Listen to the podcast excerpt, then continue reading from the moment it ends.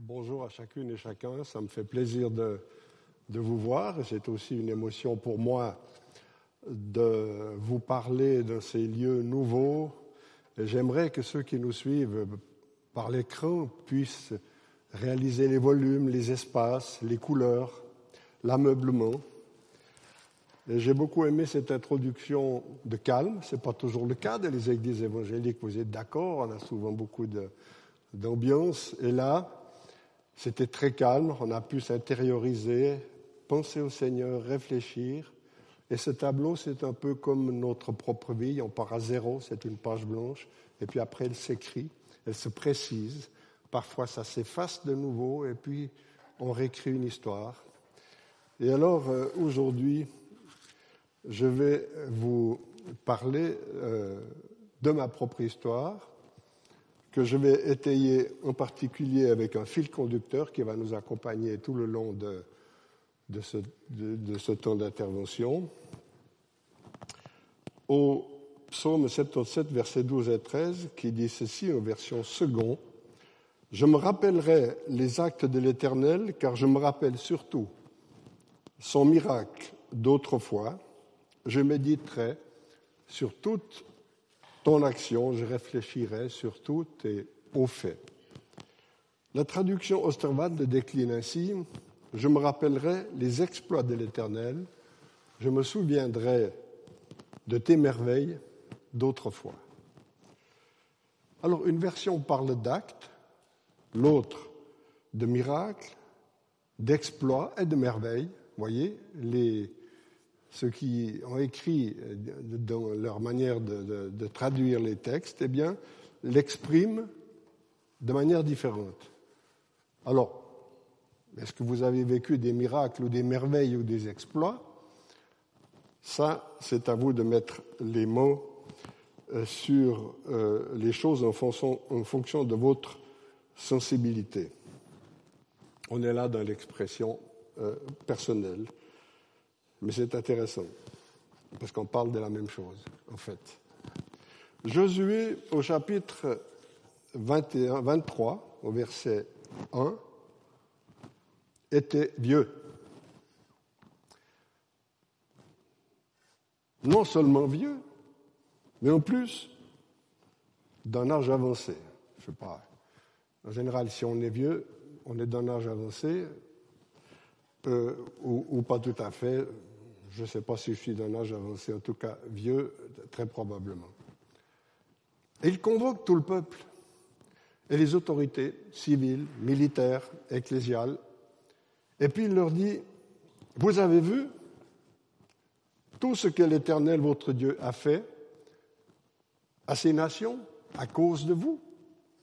C'est l'Éternel qui a combattu pour vous. Un peu plus loin, voyez, dans le texte, je vous ai donné en héritage ces nations qui restent à conquérir. Oui, mais il faut y aller. Vous voyez, c'est un vieux qui leur dit, il faut y aller.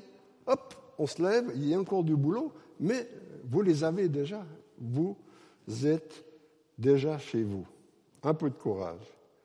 Et puis au chapitre 24, Josué rassemble à nouveau le peuple. Il était encore un peu plus vieux. Il les rassemble à Sichem au complet, de nouveau, avec toutes les autorités. Aujourd'hui, c'est en Cisjordanie, si vous voulez, à Naplouse, à peu près. Ça se situe là. Naplouse, aujourd'hui, est une ville de 150 000 habitants, mais à cette époque, il n'y avait pas grand-chose, mais il y a encore des monuments au centre. Josué avait le sens de la symbolique. Un peu comme, euh, un peu comme le général Guizon, qui a rassemblé euh, sur la prairie de Grutli tous les officiers supérieurs en 39-45 pour leur parler. Vous voyez la symbolique du, lieu. Donc, euh, euh, Josué, qui était un chef aguerri, expérimenté, avait le sens de la symbolique. Alors, il rassemble tout ce peuple à Sichem, qui était le lieu où Abraham avait reçu la révélation de Dieu comme quoi il deviendrait euh, Canaan, il allait prendre possession de Canaan. C'est donc une promesse fondamentale pour la descendance d'Abraham, un symbole historique de la terre promise. Et puis il leur fait la liste de toutes les actions de Dieu en partant d'Abraham, Jacob, ensuite il passe à Moïse, la libération d'Égypte, euh, le passage de Jéricho, le, passage du Jourdain, la conquête de Jéricho, etc. Et puis après, les victoires de guerre, il y avait, une liste. Les victoires de guerre contre les Amoréens, les Phérésiens, les Hittites, les Hébiens, etc. Les Cananéens. Au verset 13, l'Éternel leur donne un pays qu'ils n'ont pas, où ils n'ont pas peiné, des villes qu'ils n'ont pas bâties, des vignes qu'ils n'ont pas plantées, des arbres qu'ils n'ont pas plantés non plus, et vous en tirez le fruit. Vous vous nourrissez de tout cela. Alors cela m'amène à une première question dans ce message témoignage. Quels sont les hauts faits et les merveilles de Dieu dans ma propre vie. Vous avez eu le temps d'y réfléchir il y a un petit moment, de dire, mais qu'est-ce, que j'ai vécu avec le Seigneur? Ce temps de, paix me permet déjà de réaliser la paix, et puis, qu'est-ce que j'ai vécu? Qu'est-ce que j'ai vécu? Personnellement, j'ai planté des milliers de cèpes de vigne, des dizaines de milliers de cèpes de vigne. J'ai planté des milliers d'arbres fruitiers. J'ai construit aussi ma ferme et d'autres choses. J'ai, j'ai, ah oui, j'ai fait tout ça. Hein. Voyez comme je suis fort. J'ai fait tout ça. Mais est-ce que je peux me vanter de mes capacités d'avoir fait des choses, d'avoir accompli des choses? On a tous cette vanité égocentrique, cet orgueil tapis au fond de nous, qui surgit à tout moment, parfois quand on ne l'attend pas, ce besoin de reconnaissance insatiable, cet ego. Je suis là, j'ai fait tout ça. Ah oui. Eh bien non. Certes, il a fallu combattre les nations ennemies, comme le peuple d'Israël. Il a fallu marcher dans le désert traverser le Jourdain, avancer, définir une stratégie, comme nous, dans notre vie, on doit réfléchir au passé. Le Seigneur ne va pas tout faire. Il fait que si nous faisons. Il, il, utilise notre tête, nos bras, nos jambes. Oui, mais qui permet la réussite de mes entreprises? Qui permet qu'au travers de mes faiblesses, on puisse, je puisse, réaliser quelque chose qui permet à Dieu de se manifester glorieusement dans chacun de nous, dans ce qu'il vit. Tout est grâce, tout est don, au sens que tout ce qui peut être qualifié de réussite personnelle est un piège et un mensonge de l'ennemi, parce que finalement, c'est des talents reçus. Chacun, nous avons des talents. Et Dieu tient tout dans ses mains, déjà mon souffle. Je vous parle, je respire. Il suffit que j'arrête de respirer, je ne vais pas vous parler longtemps. Vous m'écoutez. Bon, vous pouvez encore sortir si jamais ça ne convient pas, mais enfin, vous pouvez m'écouter parce que vous respirez. C'est lui qui tient son souffle dans nos narines. Et au psaume 103, verset 15, je trouve très intéressant, c'est des textes qu'on connaît très bien. L'homme, l'homme, virgule, ses jours passent comme l'herbe des champs. Pourtant, c'est un autre psaume, un autre texte, et pourtant, nous sommes de peu inférieurs à Dieu. Mais c'est incroyable, cette échelle des valeurs. Vous, vous y comprenez quelque chose? Si j'arrête de respirer, je suis mort. Et pourtant, je suis peu inférieur à Dieu. Moi, là, il y a une échelle des valeurs qui me dépasse complètement. Une dimension de confiance que nous devons avoir tous, bien sûr. Mais on est tellement loin de cette approche liée pardon, à notre éphémérité. Alors venons-en à mon témoignage, à cette autobiographie que j'ai écrite à cause et grâce, en fait, à mes insomnies. Est-ce bien les insomnies Est-ce fan de se lever le matin plus crevé que, quand vous vous êtes couché le soir ah, C'est super ça. Un jeune psy que je consultais en 2017, vous voyez, j'ai aussi consulté un psy, moi, m'a dit après trois mois de la tenue précise d'un agenda du sommeil, Jacques, tu te couches à minuit, tu te lèves à 5 heures. Ah bon? Moi, je lui ai dit encore en bon paysan que j'étais, j'ai plus de vaches. Ah, il me dit, ça fait rien Je dis, je vais faire quoi? Et je réfléchissais déjà au fait de, de revisiter mon histoire. Et il me dit, c'est incroyable, il me dit, écris ton histoire. Ça a été le déclencheur, voyez? Très souvent, Dieu se manifeste dans nos faiblesses. Et l'apôtre Paul l'a dit, quand je suis faible, c'est alors que je suis fort. Ok, alors, au boulot. Et les messages de ces derniers temps, je pense en particulier celui que Jean-Charles a apporté, mais aussi Marc Gallet euh, précédemment, ont souvent parlé de cette faiblesse qui permettait à Dieu d'éclore un peu comme comme ces fleurs qui peut-être poussent sur un terrain aride. Je n'avais pas vraiment pris conscience que Dieu était intervenu comme ça dans mon histoire. Je pensais surtout que les miracles, les merveilles, les choses qui sont euh, impressionnantes, faisait surtout partie des témoignages fantastiques des réunions dans des communautés plutôt de type euh, charismatique, si possible les bras en l'air, bien que je n'ai rien contre les bras en l'air, hein, rassurez-vous. Mais j'ai réalisé en écrivant ce livre que de cette souffrance, notamment l'insomnie, Dieu m'a donné du temps pour inventorier toutes ces interventions. il m'a permis de comprendre qu'il est le maître du temps et des circonstances, et que même si le chemin est douloureux, je réalise souvent plus tard qu'il contrôle tout. Je vais vous donner quelques exemples de témoignages, euh, quelques exemples de mon vécu. Pour ceux qui ont lu ce, petit ouvrage que j'ai écrit ça leur rappellera des souvenirs. Pour les autres, eh bien, si ça vous intéresse, vous pouvez toujours acheter le livre. Je le vendrai après. Je, prends un petit peu sur toi, peut-être, mais ça se présente comme ça.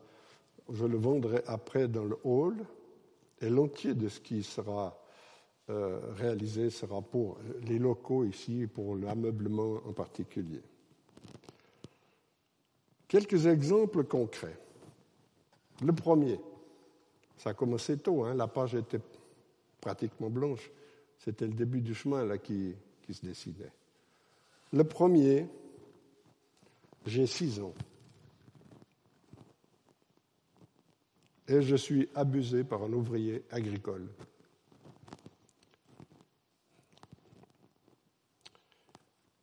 Quand je suis rentré, ma maman, maman me dit Où étais-tu? Je lui raconte tous les détails. Elle me dit, je vais te laver. Je vais te purifier. Elle a pris un baquet de lessive métallique en tôle de l'époque, l'a rempli d'eau chaude, l'a euh, installé vers le poêle, ah, c'est embêtant, j'ai une émotion qui ressort là, je ne m'y attendais pas. Euh, l'a installé vers le fourneau à bois, dans la chambre à manger, fourneau qui crépitait. Et puis, elle m'a lavé soigneusement, je me vois toujours dans ce petit baquet. Ensuite, elle a pris de la ouate qu'elle avait préchauffée dans la petite niche en dessus. Et elle m'a mis cette ouate sur la poitrine et elle m'a habillé. Je me rappelle très précisément de cette intervention inspirée et guérissante au début de l'histoire là. J'aurais pu mal tourner. J'aurais pu mal tourner. je me rappelle des actes de, de ma mère. Je ne peux pas me rappeler, même en cherchant, le visage du type qui m'a fait ça. C'est incroyable. Par contre, cette expérience, crue et tôt, a provoqué un acte extraordinaire de ma mère. Je passe à autre chose. Le titre de mon livre a été inspiré par un acte qui se passait assez souvent à l'école. J'étais tout au fond de la classe. Pas très assidu. Et le maître d'école posait un journal agricole sur ma table, assez souvent. Jean-Daniel Cholet, je ne sais pas s'il est là ce matin, il se rappelle de ça, parce qu'on était dans la même classe. Il était plus petit, il était, vous savez, il y avait tous les degrés ensemble à cette époque. Mais il se rappelle de ça.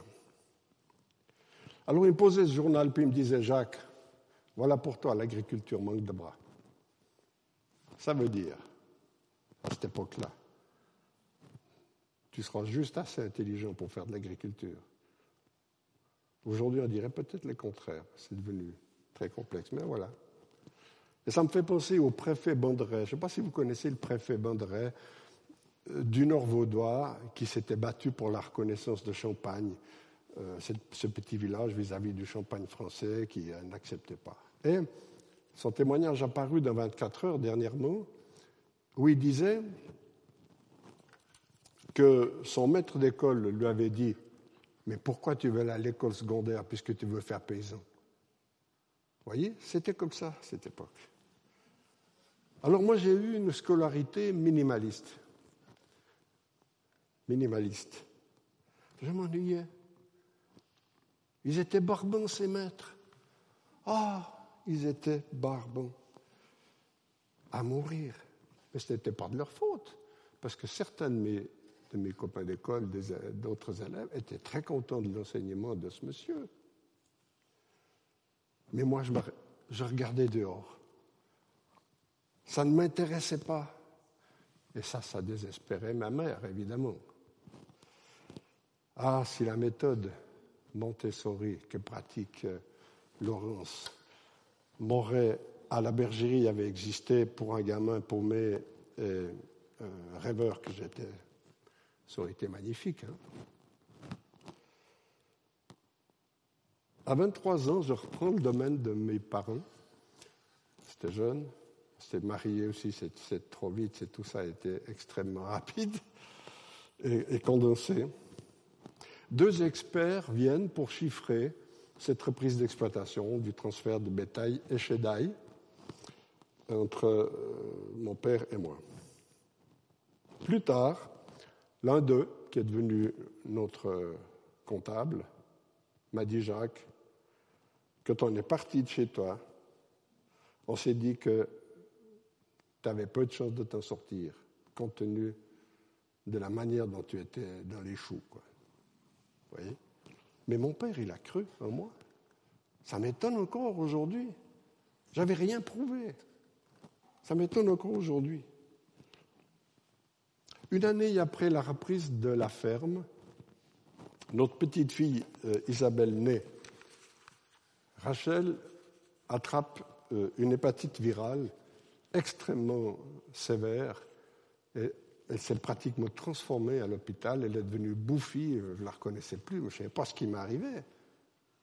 On avait 23 ans, on était des gamins, je ne savais pas ce qui m'arrivait. Et le médecin m'annonce on s'était marié il y a une année, il m'annonce, elle va partir.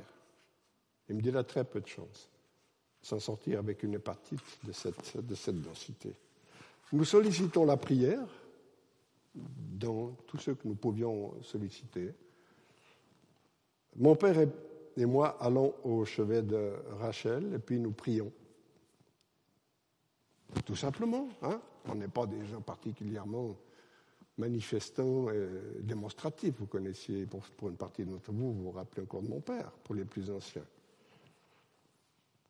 Le soir même, à la stupéfaction des médecins, Rachel demande un sandwich au jambon. Non, au salami, je crois. À minuit, un sandwich au salami, alors qu'avec ça, vous avez un régime toute votre vie. De nouveau, là, je ne comprenais pas trop ce qui se passait, mais j'étais reconnaissant, bien sûr. Quinze jours après, elle rentre à la maison. Quelques années plus tard, j'arrive bientôt au bout de ces quelques exemples, mais c'est juste pour montrer un, parcours de vie.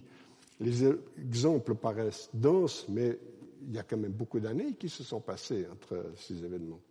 Mais quelques années plus tard, nous avons alors quatre enfants, et j'arrive sur le gravier devant la maison avec tous les ouvriers, on avait cueilli des pommes, donc il y avait une quinzaine de personnes. Rachel vient vers moi avec une feuille à la main, elle me la tend en pleurant, en me disant On est licencié de la ferme. Ah bon? Licencié de la ferme, on vient de la reprendre. Donc c'était quand même, il y avait quand même pratiquement dix ans qui s'était passé.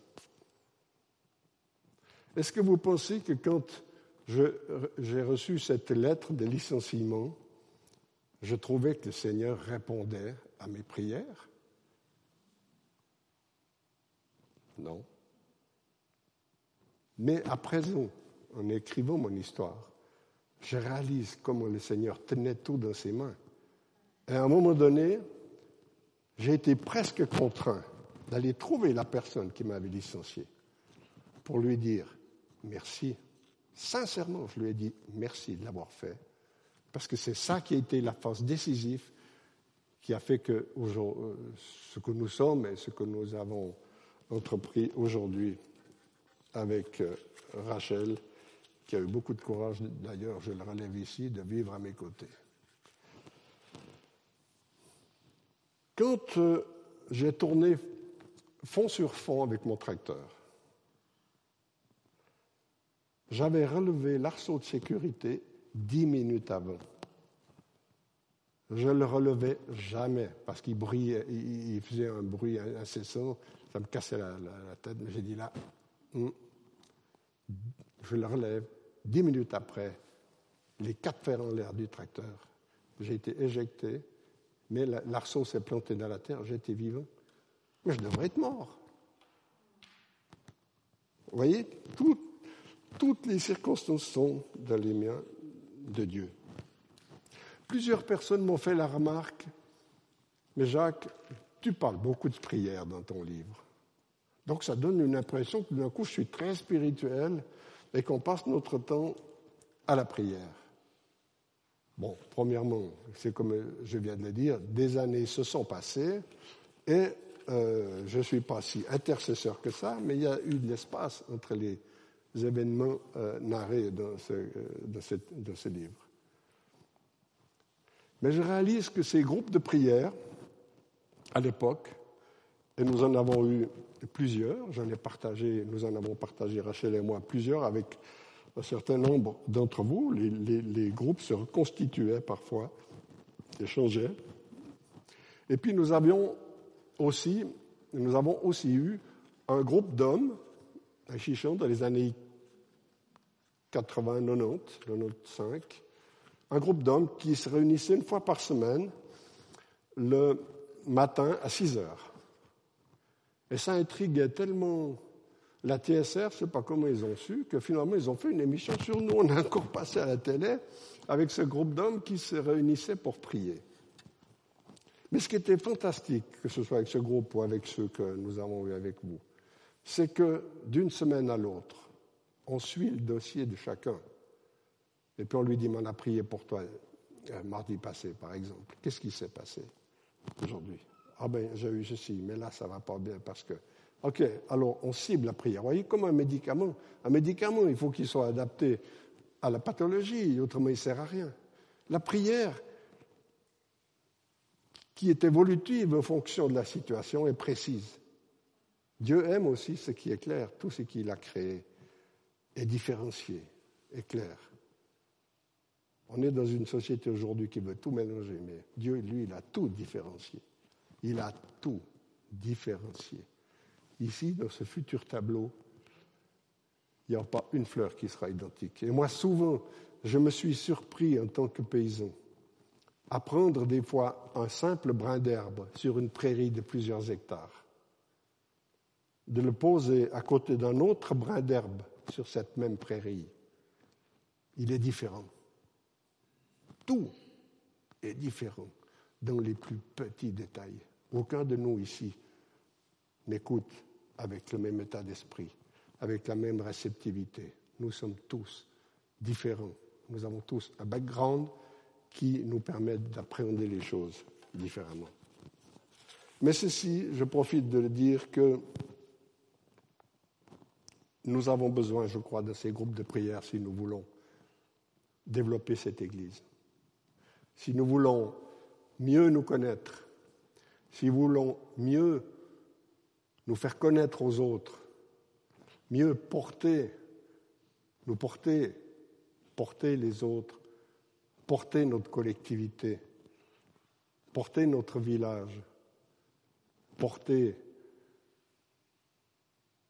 notre pays, la planète. Voyez, on fait un tableau avec des plantes. La planète souffre aussi. Comment est-ce qu'on va porter tout ce qui, pour, les choses pour lesquelles Dieu nous a euh, responsabilisés. Et nous sommes aujourd'hui avec une jeunesse un peu dépressive qui est assommée par euh, ce Covid. Et là, nous pouvons travailler ensemble. Et je crois, je suis même convaincu, qu'à l'inverse de notre société de nouveau, que des groupes intergénérationnels, avec des vieux, peut-être d'un âge avancé, puissent s'aider, s'entraider et avancer ensemble.